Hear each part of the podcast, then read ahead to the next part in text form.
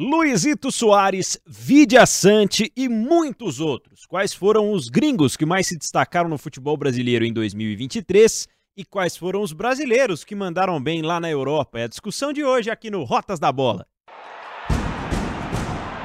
Tudo sobre futebol internacional. Rotas da Bola.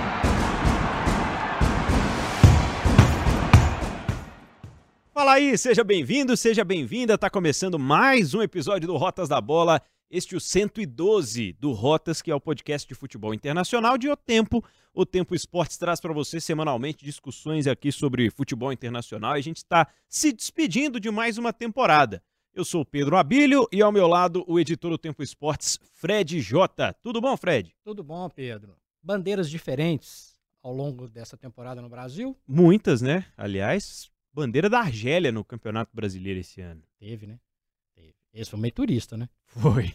A gente vai falar sobre ele, sobre muitos outros.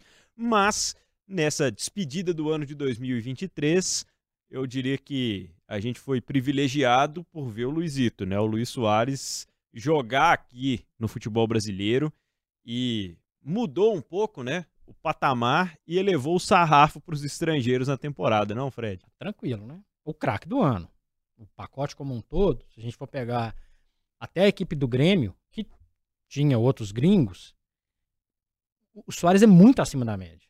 E se a gente imaginar que ele fez o que ele fez sem joelho, é uma loucura. Final de carreira, né?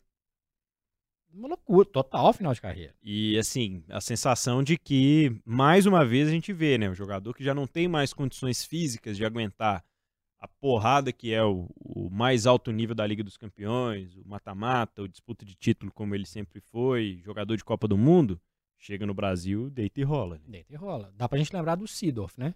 Sim. Se a gente for voltar a fazer um recorte 10 anos no tempo, o Sidorf, que não tava no, no, no patamar dos maiores quando ele veio para cá. E deitou, fez um brasileiro 2012 espetacular. Levou o Botafogo para o Libertadores 2013. Um time comum do Botafogo, nada demais. E prova. Quando a gente fala, a gente até ao longo desse ano, né, Pedro? A gente falou muito de até a seleção brasileira valorizar quem, jogar, quem joga aqui, que eu acho que é super ok. Uhum. Mas a gente tem a noção do tanto que o jogador que está acostumado a jogar uma, uma, uma, uma competição europeia de peso, uma Liga Nacional Europeia de primeiro escalão, não tem comparação quando a gente coloca esse jogador aqui. E acho que tem um fator cultural também, né? Esses jogadores gringos, eles agregaram muito ao longo da história do futebol brasileiro. Tivemos vários personagens. Acho que isso começa a ficar um pouco mais forte nos anos 90, né? E de lá para cá a gente tem tido cada vez mais. O mercado se abriu de forma que hoje o Brasil representa o grande polo, assim, né? Onde se reúnem os grandes craques do futebol sul-americano atualmente. Né? A potência econômica do continente, um campeonato que é atraente, e esse último brasileiro foi muito legal. É, você traz esses jogadores, e alguns jogadores que são grandes marcas começam a funcionar como imã para outros, né? É. E aí não precisa ser necessariamente um gringo. Ronaldinho Gaúcho volta para o futebol brasileiro, atrai um pacote. Um pouquinho antes, Ronaldo Fenômeno volta para o futebol brasileiro. É, um pouquinho antes, o Tevez joga no futebol brasileiro, assim como o Mascherano. E de um tempo para cá, isso passou a ser muito mais comum. O Pavon, por exemplo, é um jogador que jogou a Copa do Mundo em 2018. Um jogador novo. Então já não, já começa a mudar até um certo perfil do tipo de jogador que vem pro futebol brasileiro. Tem aquelas apostas, dá para lembrar aqui, por exemplo, também voltando no tempo, que o Arrascaeta veio pro Cruzeiro como uma aposta, total Sim, aposta. É. Demorou um tempo, inclusive, para se estabelecer. E, e esse, esse viés de aposta também é interessante para os jogadores. O Matias Vinha chegou no Palmeiras como um uma aposta. Um jogador quase desconhecido do grande público. Já tá lá em outro patamar. É, e por aí vai. O Piquerez hoje, jogador do Palmeiras. O Gustavo Gomes, que vem da Europa, mas muda um pouco o nível dele jogando no Brasil. Então tem muitos exemplos. O fato é que o Brasil hoje é um grande imã para talentos estrangeiros, seja em início, seja fim de carreira. Caso do Soares. Então vamos lá, vamos começar a falar um pouquinho sobre esses estrangeiros que mandaram bem e não tem como a gente discordar né, das maiorias, da maioria das premiações individuais no futebol brasileiro que elegeram Luiz Soares como craque do campeonato, diferencial do ano, acho que tenha sido talvez o atacante uruguaio que vem para o Grêmio num contexto muito diferente, né, uma empresa com, como grande investidora por trás do, do mecanismo que foi estabelecido né, para que essa negociação acontecesse sendo que o Grêmio vinha de uma Série B, vinha de um investimento diferente por todo um ano, e aí muda o seu patamar. Acho que a gente já bateu muito na tecla, falando de futebol brasileiro, sobre como o Renato Gaúcho gosta de trabalhar com esses jogadores mais experientes, né? Esses jogadores que têm um pouquinho da essência do que o Renato viveu ali no final da carreira dele, que foi aquele futebol pouco mais malandro. Tem muitos jogadores que ele gosta de falar que recuperou, né? E como treinador, isso acaba engrandecendo a carreira dele e acho que trabalhar com o Luiz Soares vai ser um dos pontos altos dessa carreira como treinador. Afinal de contas, se a gente se questionasse né, quais seriam os caminhos do Grêmio pela temporada, talvez a gente não fosse imaginar que o Grêmio lutou onde esteve durante boa parte do Campeonato Brasileiro. E o Soares, no primeiro jogo, ele faz um hat-trick, né? Naquela Recopa Gaúcha que, que tem agora. Então, já era muito fácil de se imaginar. Tem uma passagem pelo Uruguai que foi um tanto quanto curiosa, né? E a chegada dele ao Brasil, ela já é por si só um, eu acho que um marco. E a forma como ele levou a sério, mesmo sem joelho, como você falou, o Soares passa um período da temporada sem jogar, né? Passa alguns jogos descansando porque não aguenta o ritmo do futebol brasileiro já com a idade que ele tem. Mas foi uma temporada de 54 partidas, o que é muito bom para um jogador da idade dele, e 29 gols com 17 assistências ao longo do ano. Os números são espetaculares, ainda mais a gente pensar que o Grêmio era um time todo certinho. Né? Aliás, acho que o Renato nasceu para treinar o Grêmio. Quando ele sai de lá, a coisa não, não, não Para nenhum dos dois. Né? Para nenhum dos dois, inclusive, né? Acho até que o Soares deve ter visto o DVD do, do Renato, né? Porque o Renato era um baita de um jogador. Verdade. E brincadeiras à parte, o perfil do Renato também é bom para o Soares. O Renato não se assusta com esse tipo de, de jogador. Então é importante ter um personagem histórico do Grêmio. Imagina, o cara faz os dois gols no título mundial do Grêmio. Ele decide uma Libertadores. Ele volta como técnico, depois ganha outra Libertadores. O Renato é um jogador histórico. E talvez o maior jogador da história do Grêmio. Dirigindo um, um, uma estrela internacional que se depara com essa situação. Se fosse um outro técnico, eu não sei se a, a o desempenho do Soares poderia atingir tanto, tanto, tanto sucesso. Acho que o Renato soube como aproveitar ele de uma maneira muito legal entendendo o perfil do Grêmio, o perfil histórico do Grêmio, o jeito do Grêmio jogar e encaixar o Soares ali. Lembrando que o Soares, você falou que machucou, mas o Soares foi poupado de jogos em grama sintética. Grama sintética. Azar do Botafogo, o jogo foi em São Januário e o Soares fez uma, talvez, a, atuação mais brilhante do ano. Você falou de hat-trick no início do ano, mas esse o hat-trick contra o Botafogo é. em São Januário foi espetacular. É, fora é, o, o, trabalho do Soares é uma coisa tão acima da média, tão acima da média, que o tipo de jogada dele é muito diferente. Um desses gols contra o Botafogo, ele sai da área, recebe a bola, aparece para jogar e volta lá dentro para concluir. É um jogador muito acima da média, posicionamento muito bom. É um cara que antevê a, a, a conclusão da jogada. E é muito interessante, Pedro, que, especialmente, claro, né, no segundo semestre, quando fala de Soares, pensa no futebol do Uruguai, pensa no Cavani. Aí você vê o Soares mais velho, arrebentando, e você vê a distância. Eu acho que esse segundo semestre teve isso. Nós falamos já do Cavani ao longo do, do Rotas da Bola, de várias edições do Ratos da Bola, mas o, o Cavani termina o ano com um patamar ainda mais abaixo do, do Soares. O Cavani tem a ver com o futebol brasileiro? Não. Ele eliminou, ajudou a eliminar o Palmeiras da Libertadores e jogou final com o Fluminense. Tá mas o Soares mostra como que o sarrafo dele é alto. É, o campeonato argentino, em tese, é mais, tranquilo, vamos dizer assim, uhum. do que o Uhum. brasileiro. Ele foi mal. O Cavani foi mal. E o Soares pega um campeonato que você joga um dia em Fortaleza, no outro dia você está lá em Porto Alegre, no meio do caminho você está em Cuiabá, aí você volta, joga uma Copa do Brasil, que ele também foi fundamental. O Grêmio andou um pouco mais, muito por causa dele.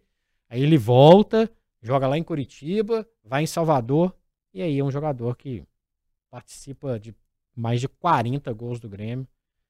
O Grêmio é vice-campeão brasileiro. Ninguém apostava. Todos os times que voltaram da Série B disputaram o campeonato para não cair. Cruzeiro, Vasco, Bahia. E o Grêmio é o vice-campeão brasileiro.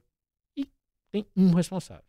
Um último ponto que eu gostaria de é, lembrar aqui sobre o Soares é que ao longo do ano a gente teve algumas polêmicas relacionadas a administrar uma estrela desse tamanho num clube de futebol. Né? O Fred citou Ronaldinho e Ronaldo Fenômeno, por exemplo, quando voltam.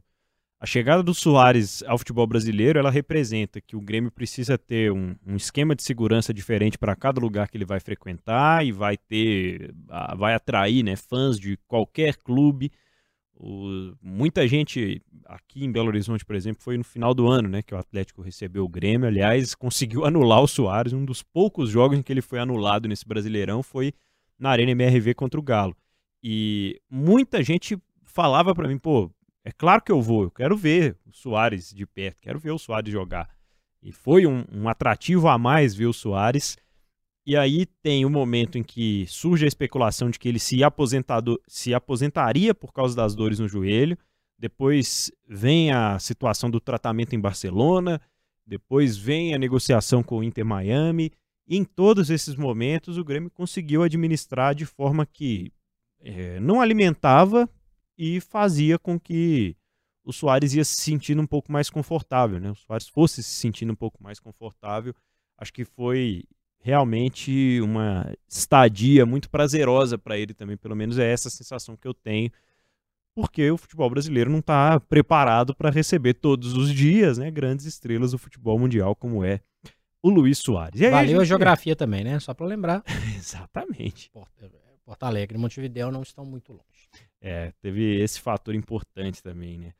E aí a gente resgatou aqui o ano, né, de alguns jogadores importantes, dos estrangeiros que passaram aqui pelo futebol brasileiro, maioria jogadores hoje de seleção, e um dos que me chamou a atenção foi o John Arias, o colombiano do Fluminense, que com 59 jogos, ele fez 11 gols e as mesmas 17 assistências do Luiz Soares, importantíssimo no título internacional na Libertadores conquistado pela primeira vez pelo Flu, né, Fred? Para a gente falar do Arias, a gente tem que falar do Cano.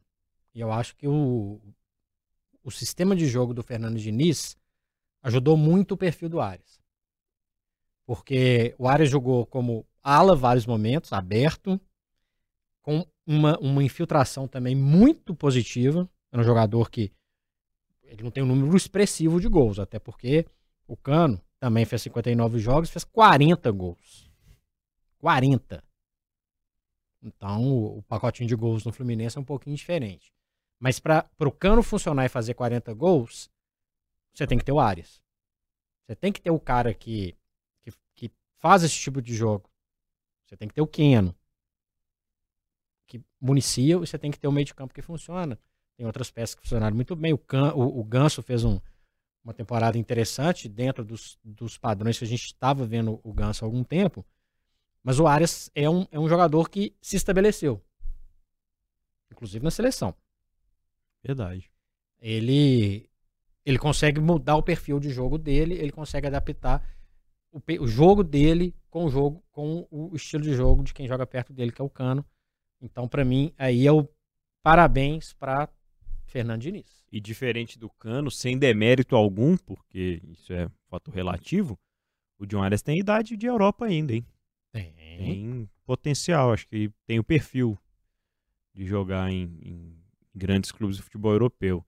Sobre o Cano, acho que dispensa comentários, né? Como é um jogador que se preocupa em estar bem fisicamente, né? Acho que acima de tudo isso é o mais legal de, de se observar num atleta, porque nem sempre vai ter essa simpatia e essa ligação forte que ele construiu com a torcida, né? A torcida com a família, com os filhos, faz o duplo L do Cano, virou uma marca do futebol brasileiro.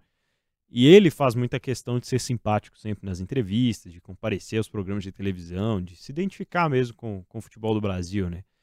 E aí, de, de imprensa brasileira ficar perseguindo o cara enquanto ele estava no Catar assistindo a Copa do Mundo, torcendo para a Argentina dele. Mas a gente sabe que, de alguma forma, tinha uma ligação ali com, com o jogador. Acho que foi uma temporada fantástica, a melhor dele com a camisa do Fluminense e muito promissor, né? Observar que um jogador nessa idade está abrindo passagens para outros jogadores, como o John Arias, por exemplo. Protagonistas, os dois, de dois jogos dos mais legais. Eu citei um pouco antes aqui o Botafogo 3, Grêmio 4, que foi um deles. Mas Fluminense 5, River Plate 1. E a goleada do Fluminense 4 a 0 no Flamengo na final da, do Campeonato Carioca são dois dos jogos mais legais de 2023. E essa turma estava em alto nível, a turma do Fernando Diniz. Parabéns para ele.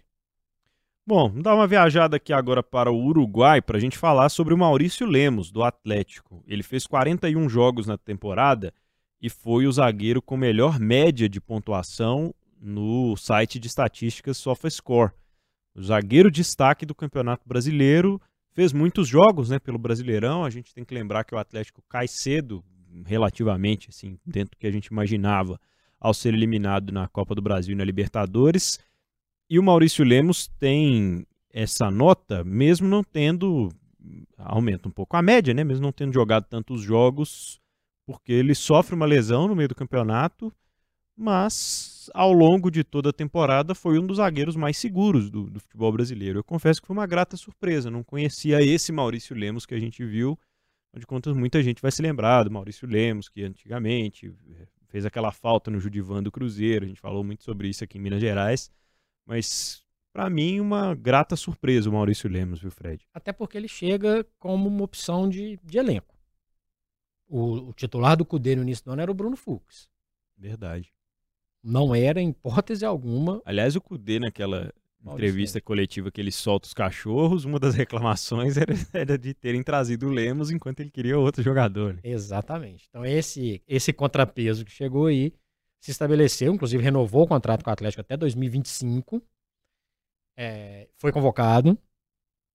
Eu, eu acho que ele foi importante. Ele, ele talvez é o único zagueiro do Atlético que teve nesse ano uma característica de tentar remate para gol. Verdade. Cobrou falta, né, às vezes. Cobrou falta.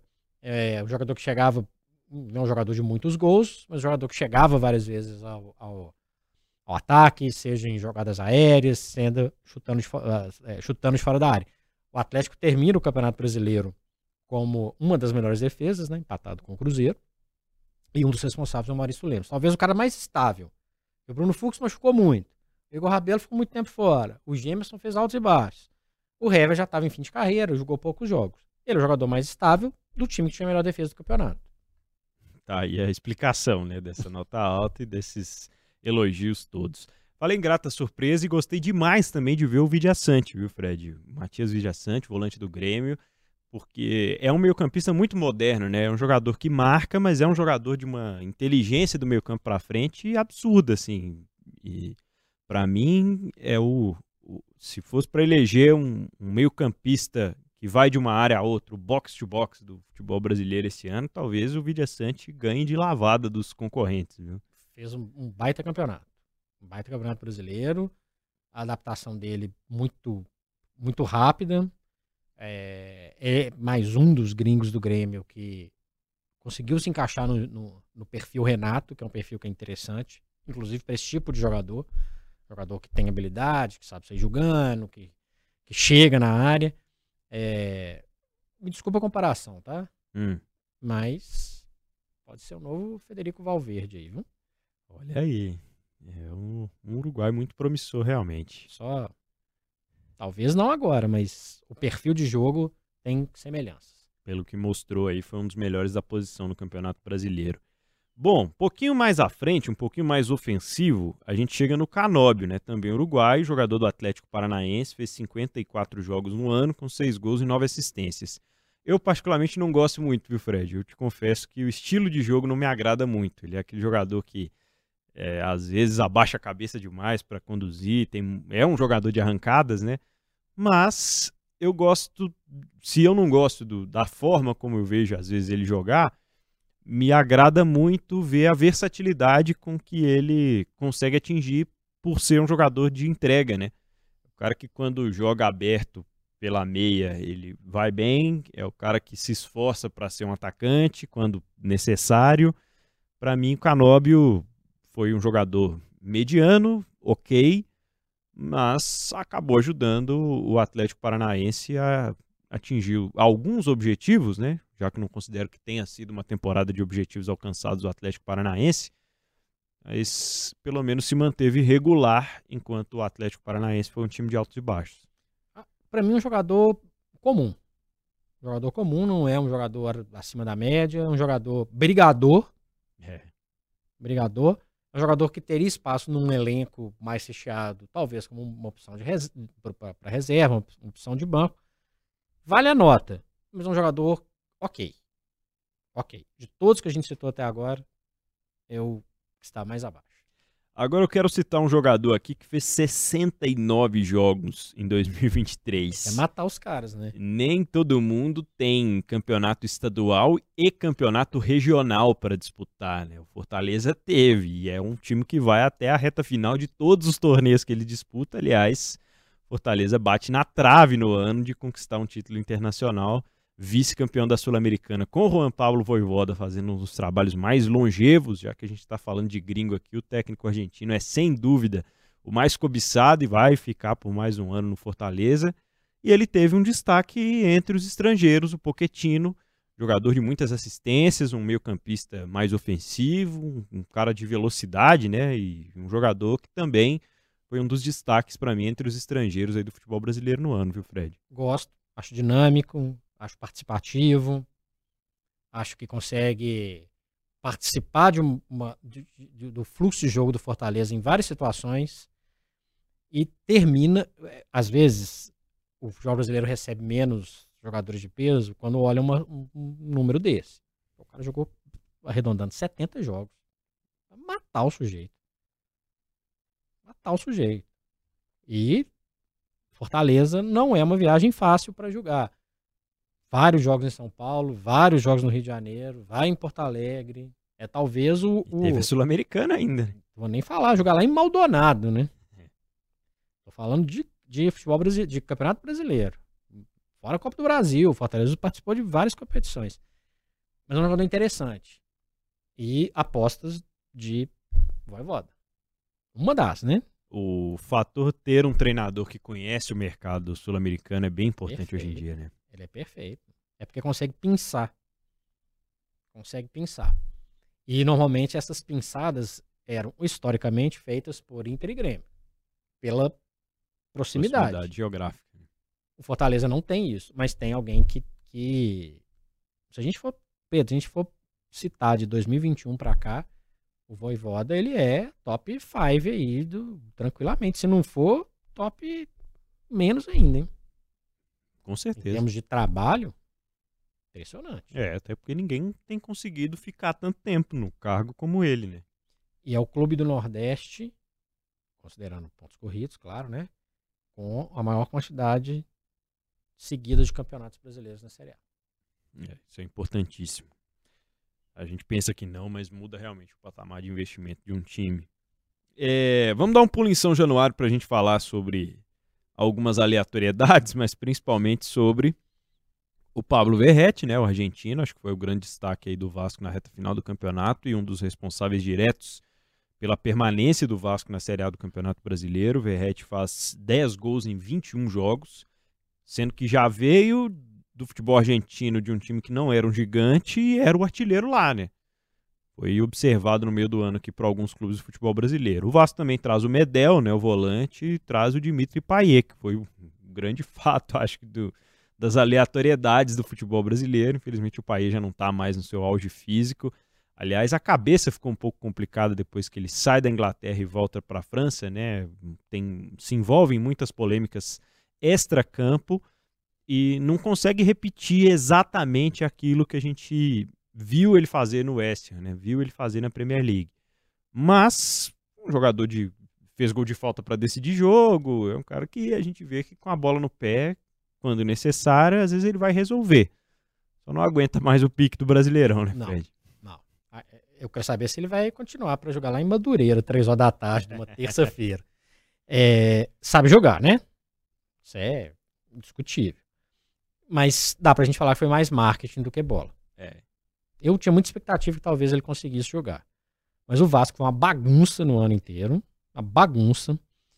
E essa bagunça se refletiu também no aproveitamento mediano do para baixo do, do Paê. Lembrando que o Vasco ainda tinha o Pumita Rodrigues, que é outro que oscilou e tal ao longo do, do, do ano. O Verrete chega depois de estar tá praticamente acertado com a América, vale lembrar isso, e entra num momento com um perfil diferente, um perfil mais aguerrido, um perfil de trombada, de o Vasco disputou uma série B entre aspas no final para se manter. E era um jogo mais físico, um jogo de trombada, era um jogo de disputa de espaço, e o Verrete se deu bem nisso. Agora, o Paê vai ficar como uma marca interessante, uma passagem curiosa. Ok, fez um gol de falta que ajudou, certamente colaborou com a permanência do Vasco. Mas não dá para falar que é uma passagem inesquecível. Ponto final. É, exatamente. Bom, você falou aí do América e a gente precisa lembrar do que fez o Mastriani na temporada, né? Na temporada em que o América é rebaixado, o Mastriani faz muitos gols e a gente viu mais uma temporada de Martim Benítez no Coelhão daquele mesmo jeito que foi no Vasco, daquele mesmo jeito que foi no São Paulo, de um jogador que, quando consegue jogar, é brilhante. É o cara que encontra os passes mais difíceis, é o cara que quebra a linha com lançamento, com uma cavadinha, que vira o jogo muito fácil, que sabe bater pro gol, mas é um jogador de muitos problemas físicos, né? Infelizmente. O América ainda teve um plus esse ano, que foi a contratação do Casares, né? No meio do ano. Chega um, uma grande incerteza, acho que ainda é, e tem poucas atuações de destaque. Né? O América, assim como o Vasco, foi marcado também por uma temporada bem bagunçada em termos de planejamento, mas o Mastriani foi o, o destaque, contraponto disso aí. Né? Total. Pensar num jogador no 9, foi o melhor 9 do futebol mineiro. É. 9. Estou falando de atacante. Paulinho, tem o Hulk, o Bruno Rodrigues fez a boa temporada no Cruzeiro. A 9-9, o Mastriani foi o melhor. E o Benítez joga muita bola. Por 30 minutos por jogo, mas joga. É. Lembrando que o América também teve um volante gringo que eu gosto. O Martinez? Me agrada. Ou Martinez. Um abraço para o Edivaldo Miranda, que inventou o Martinez e até o próprio Martinez caiu nessa do Edivaldo. Para mim, Martinez, mas tudo bem. é, o futebol brasileiro, Fred, quem mais você gostou de ver aí entre os gringos? Gostei da contratação do Rocher pelo Inter. Acho que foi uma contratação certeira, porque o Inter sofria com, com goleiros de qualidade duvidosa. Quase levou o Inter na final da Libertadores. É, sou muito fã do Gustavo Gomes, muito fã. Para mim, qualquer seleção que fizer de jogadores que atuam no futebol brasileiro tem o Gustavo Gomes. O Piquerez é um dos melhores laterais, um dos melhores laterais. E eu fiquei esperando um pouquinho mais do Valência. Valência joga bola. Joga bola. Ele, só que ele foi responsável quase que direto pela eliminação do Inter na, na Libertadores, quando perde alguns gols claros, claros, e isso mancha. Isso mancha. Mas um jogador que alia técnica, força física e uma qualidade de definição muito bacana, exceto no jogo contra o Fluminense. É. Então ele ficou como uma poderia ser uma coisa muito acima da média, porque é um jogador com a rodagem dele acima da média. Não é o Soares, mas é um jogador acima da média. Eu gostaria de destacar Jonathan Caleri, o argentino do São Paulo. Não foi a temporada brilhante dele no São Paulo, né? A outra passagem foi mais efetiva.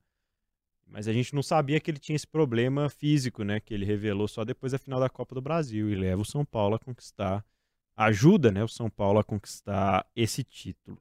Tivemos algumas decepções, Fred, e eu vi com os meus próprios olhos as caneladas de Islan Slimani, argelino, que dureza. jogador do Coritiba, que eu assistia no campeonato português, no Sporting.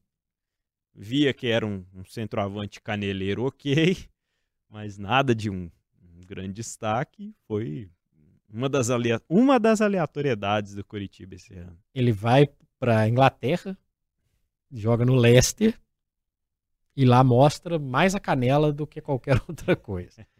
Um jogador que é, faz três gols no brasileiro, mas pega um Coritiba completamente aleatório. Curitiba de Gessé Rodrigues. Também. Mais um, que é aleatório. Quase não jogou, né? Quase não jogou. Mais um aleatório. É, um Curitiba que já estava embicado para cair. E ele não é nenhum jogador acima da média. Então, assim, é aleatório. Mas dentro de um pacote que ele poderia entregar. E eu acho que o Coxa talvez gastou mais do que ele deveria.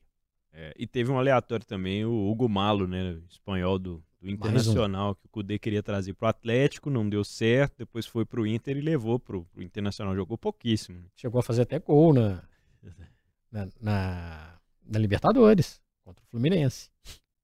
Quem que o Cudê trouxe, não está na lista de decepções, não é legal a gente falar do Batalha. Esse foi bem, né? Esse foi bem. É um jogador que chega e dá uma organizada no meio de campo do Atlético, termina um ano contundido, mas é outro jogador que renova e é um jogador de confiança, inclusive do Filipão. E no recorte do futebol mineiro, o gringo que a gente teve no Cruzeiro foi o Palácios. Que decepção, hein? Meu Deus. Nossa Senhora. Não Le... que as expectativas fossem muito altas, mas foi um dos piores laterais do futebol brasileiro esse ano. Muito, muito limitado. De legal a, a homenagem a Elivelton. Ok, mas ó, a bolinha desse tamanho, muito limitado. Muito limitado. O do Cruzeiro tem calafrios quando lembra o nome dele, que tem contrato com o Cruzeiro por mais tempo. E na iminência de perder um jogador de destaque como o William, né, de ter dificuldade para encontrar um lateral, o Palácios. Pode ser que Cada apareça. vez que o William era desfalque na rodada, dava esse calafrio aí na torcida, ver que o Palácio estava cotado para jogar. Lembrando que no pacote mineiro tem o Vargas, né? Nossa, mais uma temporada. Muito mais ódio. Ele era sempre, sempre foi amor e ódio essa temporada é mais ódio. Sim. Aliás, muito mais ódio. É. Né? Um jogador habilidoso, jogador técnico, mas frio no sentido. Tem um frio que é bacana, né? O frio que resolve, faz gol. E tem o frio que é. Parece apático em relação às coisas que acontecem. E eu tinha uma expectativa muito maior em relação ao Pavon. Eu acabei de falar, o Pavon foi um jogador que jogou a Copa 2018. Não quer dizer que simplesmente jogar a Copa vai transformar o cara num craque. Mas como oscila? Como oscila? É um jogador que a gente sabe que tem uma certa habilidade, tem boas características, mas, francamente, termina o ano embaixo. Com potencial, mas termina o ano embaixo. Muito bem, até coloquei na lista aqui alguns nomes, né? Tem nomes como Rames Rodrigues, né? Que Decepção. não conseguiu ver muita coisa, né? A volta do Soteudo ao Santos também, o Santos pela primeira vez rebaixado, o Soteudo fica marcado por aquele lance em que sobe em cima da bola no jogo contra o Vasco. E, e vira meme. Vira meme, né? Porque não consegue, junto do time, sustentar. Teve polêmicas fora de campo também ao longo da temporada. Enfim, Vidal lesionado, Arrascaeta num Flamengo completamente bagunçado, em que se destacava em alguns jogos, mas também não conseguia dar uma sequência. Lembrando que o Rames é o autor do pênalti que elimina o São Paulo da Sul-Americana, né? Manda é. nas nuvens o jogo contra a LDU veio para esses momentos e não correspondeu. A Chegou a ficar momento. fora do banco de reserva. É isso. Quem apostaria, né, que esses jogadores como Rames Rodrigues, Luizito Soares, Slimani jogariam futebol brasileiro? Aliás, se você quer testar os seus palpites, o melhor lugar é lá na KTO.com. É o maior e melhor site para você se divertir com futebol e, claro, outros esportes também. Não é porque o Brasileirão terminou, Fred J, não tem muita diversão lá na KTO, não, viu? Pois é, e lá com a KTO você tem muitas maneiras de aproveitar o esporte e se divertir, sempre brincando de um jeito responsável, tá? Se você tem mais de 18 anos, entra lá em KTO.com, faz o seu cadastro, porque a KTO é onde a diversão acontece, Pedro. Para quem está no primeiro palpite, cupom O Tempo, tudo junto, para ganhar 20% de bônus na primeira aposta. Bom, acréscimos aqui do episódio do Rotas da Bola de hoje. A gente vai fazer o caminho inverso, vamos falar um pouquinho sobre alguns brasileiros que se destacaram no futebol europeu. E com recorte, tentar recortar nesse né, 2023, o ano pós-Copa do Mundo, um ano pós-fracasso do Brasil na Copa do Mundo. Acho que a gente teve muito mais jogadores coadjuvantes do que protagonistas. Fomos acostumados ou mal acostumados por um tempo a ter mais jogadores protagonistas no futebol europeu. E é o jogo cada vez mais coletivo, é o jogo cada vez mais em que importa atuar sem a bola, se posicionar bem e aprender o idioma do país. E alguns jogadores brasileiros estão seguindo a cartilha, enquanto outros não, não conseguiram, literalmente falando, né? Para começar no Real Madrid, o Vini Júnior e Rodrigo, acho que foi uma temporada crescente para o Rodrigo, né? Ele aprendeu muito com a eliminação do Brasil na, na Copa do Mundo do jeito que foi. E o Vini se lesiona, né, em 2023, no início da temporada 23-24. Então fica uma incógnita aí pro, pro futuro, Fred. É, para se falar de protagonista de brasileiro no exterior, só Vinícius Júnior. E não o é único, o, né? O único, para mim é o único. E não é o protagonista no nível que a gente costumou a ver em algum momento, né? Era o Rivaldo, o Ronaldinho era dono do Barcelona, o Fenômeno, Adriano, o, o Kaká, Marcelo, é. e por aí vai. Nem, o Vinícius Júnior não é o craque do Real Madrid. Ele é um, um dos protagonistas. Ele não é o melhor jogador do Real Madrid. Então ele é alerta ligado, né? Com reflexos óbvios na seleção brasileira, que nós já falamos várias vezes no Rotas da Bola. Se a gente for fazer um, um recorte, Pedro, é, eu gosto da dupla do Newcastle, Bruno Guimarães e Joelton. Boa. Talvez que me chama mais atenção. Levaram o Newcastle para a Champions League. Tornaram o time competitivo. Então, até aí, ok. São os super craques? Não são. Pode até. Tem potencial de crescimento. Mas o Bruno, especialmente, ele ajeita ali o meio de campo do Newcastle e é, para mim, um jogador brasileiro que mais me agradou no pacote como um todo. Porque o Vinícius Júnior, ele é eliminado na Champions League, perde lá a Liga para o Barcelona, e o Bruno Guimarães, se não é campeão com o Newcastle, chega na final da Copa da Liga, tem um perfil, tem um pacote, é o peso um pouquinho diferente, né? Assim como o Joelton, que passa a jogar numa posição diferente. Para mim, os dois grandes destaques. Porque a gente tem é, o Richarlison com números muito ruins. Muito ruins. A gente tem o Casemiro num time bagunçado, mas também nitidamente abaixo do, do que poderia fazer. Rafinha. Pra mim, um jogador ok. Ok. É, acho que isso aí a gente tem que tomar cuidado é com a expectativa. É, pra mim ele é ok. É. Hum, ok. É... Tem o Anthony, né? Lamentável. Né? Lamentável fora e dentro, de campo. Você pode escolher é. qual deles é, é, mais lamentável, né? Pode escolher. Tem três coisas lamentáveis. O que ele fez fora de campo, o que ele fez dentro de campo e o tanto que o clube pagou nele. Verdade. É, os dois goleiros tradicionais mantêm um certo nível, acho que num nível um pouco abaixo, mas o Ederson é campeão da Champions League. Então ele larga na frente do Alisson, que faz um, um 2023 um pouco mais irregular. Talvez de grande curiosidade, o Sávio, Savinho, que fecha o primeiro semestre, não, mas fecha o segundo semestre com o Girona em, em alta, disputando o G4 do Campeonato Espanhol, mas também não é, nossa, gente, é o, não é. A realidade é essa e isso se reflete no jogo de seleção, Pedro. É. A gente falou várias vezes aqui. A seleção brasileira é um amontoado dessa turma. Marquinhos, que é titular da seleção, fez uma temporada muito, muito cheia de falhas. Dá pra gente, né? Elencar, né? Isso é grande. Tem gente que foi jogar na Arábia Saudita. Éder Militão, né? É verdade. Né? Não esqueça disso. Alguns, inclusive. É, eu até anotei um outro destaque aqui para falar, o João Pedro, né, do Brighton, um brasileiro que tem se destacado muito e artilheiro da primeira fase da Liga Europa. Foi Saiu muito cedo também. aqui do, do Brasil, né? É verdade. E aí o tópico extra, a prorrogação aqui do Rotas da Bola, é um tópico duplo, Fred J. Hendrick vai para o Real Madrid em julho do ano que vem e o Vitor Roque já em janeiro partindo para o Barcelona. O que, é que a gente espera, hein? Eu, sinceramente, acho que o Hendrick tem tudo para se tornar o perfil Vinícius Júnior. Aquele cara que vai chegar, vai precisar de um aninho, dois ali para se adaptar.